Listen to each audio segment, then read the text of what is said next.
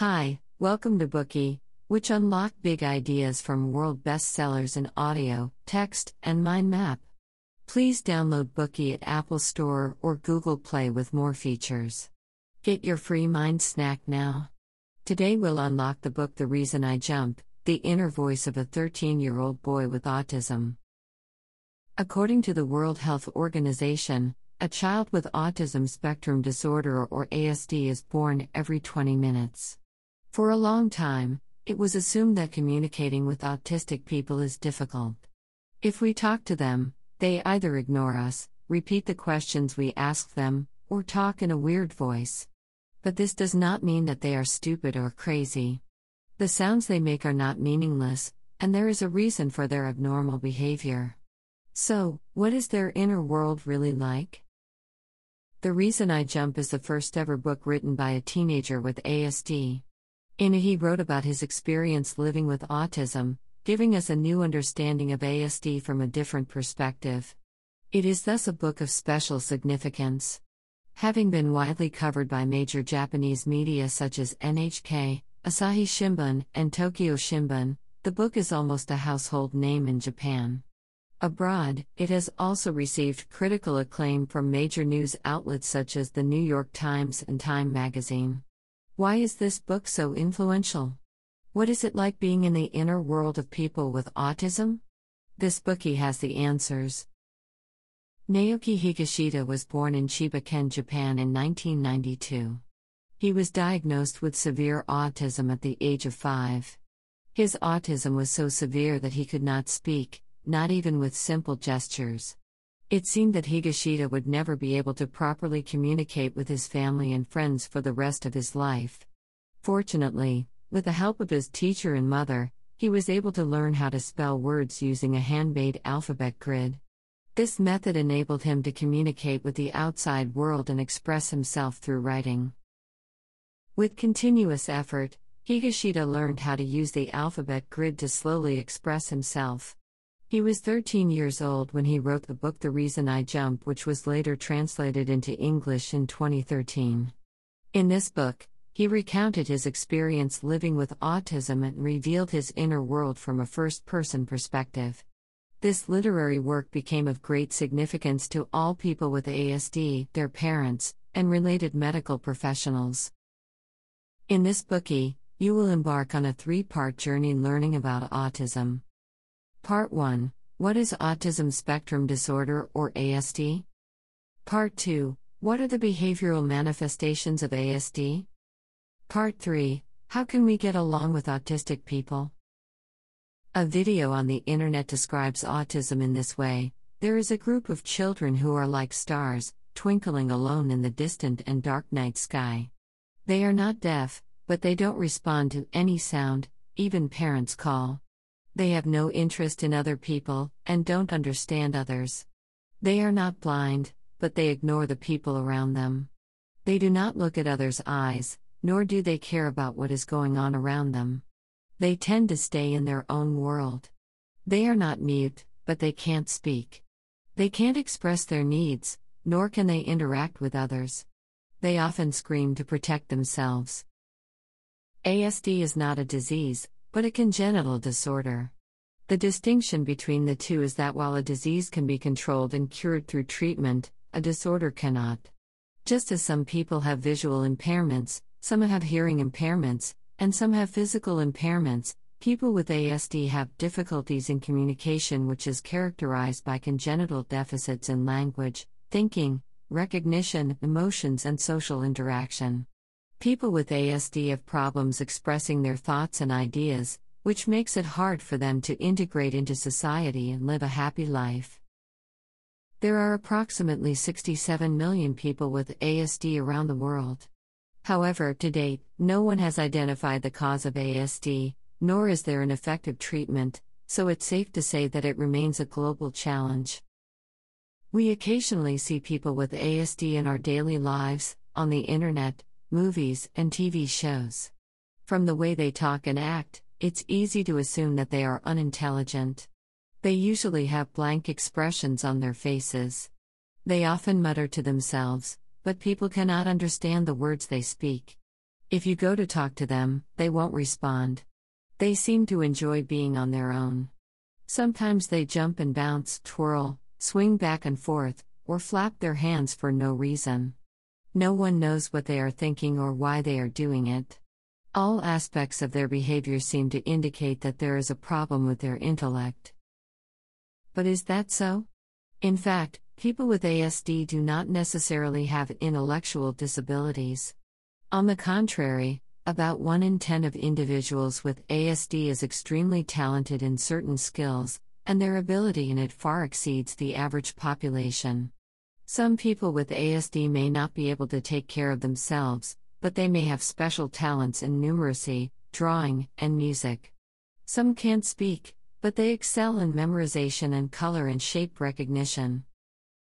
The hero in the American film Rain Man is a typical example of an autistic person who is extremely talented in calculation. Kim Peek from the UK is the prototype of Rain Man. Peek was on the autism spectrum, but he had a photographic memory. His brain was like a hard disk drive that could never be full. He had over 12,000 books in his head and could access them at any time. He would ask people for their birthday when talking to them. With the talent for calendar calculations, he could immediately tell them on which day of the week they were born, what news items were on the front page of major newspapers that day, and on which day of the week they would retire when they turned 60. Can we say he is intellectually impaired? The author of this book, Higashida, is another good example. He was only 13 years old when he wrote this book. But without a doubt, he has the talent that enabled him to compose this award winning piece of work, which also became a worldwide bestseller later. What Higashida has accomplished is something that no one with an intellectual disability could have done. These examples are proofs that people with autism do not necessarily have intellectual disabilities. Instead, they may have special talents in some ways. They exhibit a range of bizarre behaviors and lack basic communication skills because they express themselves, perceive time, and remember things in a very different way from ordinary people. Since they are always alone and away from people, we tend to assume that they enjoy being alone. This is not the case, and Higashida gives a direct answer in this book. I can't believe that anyone born as a human being really wants to be left all on their own, not really. No, for people with autism, what we're anxious about is that we're causing trouble for the rest of you or even getting on your nerves. This is why it's hard for us to stay around other people. This is why we often end up being left on our own. They feel so embarrassed inside because they are acutely aware of how their perceived abnormality causes much trouble for others. As a result, they are more withdrawn and even avoid us on purpose. But in fact, they are very lonely inside. What is even more surprising is that they can't perceive time. Time doesn't even exist in the consciousness of people with ASD. As Higashida says in his book, For us, one second is infinitely long, yet 24 hours can hurtle by in a flash. Time can only be fixed in our memories in the form of visual scenes. For this reason, there's not a lot of difference between one second and 24 hours. Exactly what the next moment has in store for us never stops being a big, big worry. What does this mean? For people with ASD, time is as difficult to grasp as picturing a country they've never been to. They can see the hands of a clock showing that some time has passed, but not being able to feel it makes them nervous. The inability to feel the passage of time in turn causes them to have memory disorders. Some bad memories from ages ago may suddenly flash back, which is why they can suddenly go out of control. One might picture such a situation a person with ASD is eating with his family as usual when he suddenly starts yelling, screaming, and throwing things, leaving his family overwhelmed. Based on Higashida's description, we can speculate that perhaps the memories of a car accident he experienced years ago replay themselves in his head. The fear he felt then comes rushing back, out of control, like a sudden storm. At that moment, he has no other choice but to scream or run away. In general, the memory of people with ASD is not arranged continuously in a linear way, but more like a pool of dots. They can't distinguish between past and present. This leads to another phenomenon which always leaves the parents of autistic people in an even more helpless situation. People with autism often echo questions back at the asker like parrots.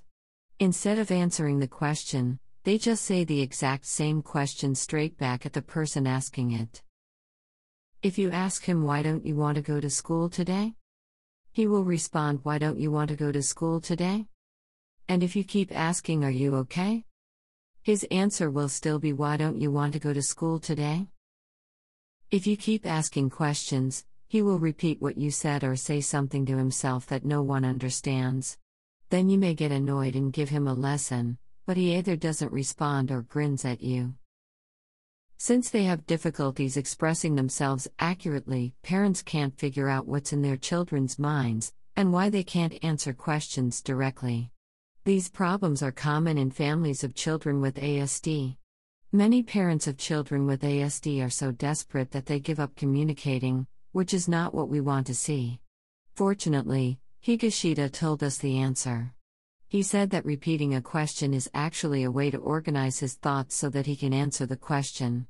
He has no problems understanding the question, but he can't answer it until he fishes out the right memory picture in his head. This indicates that people with ASD remember things differently than ordinary people. They need to repeat the question while searching for the answer in their minds.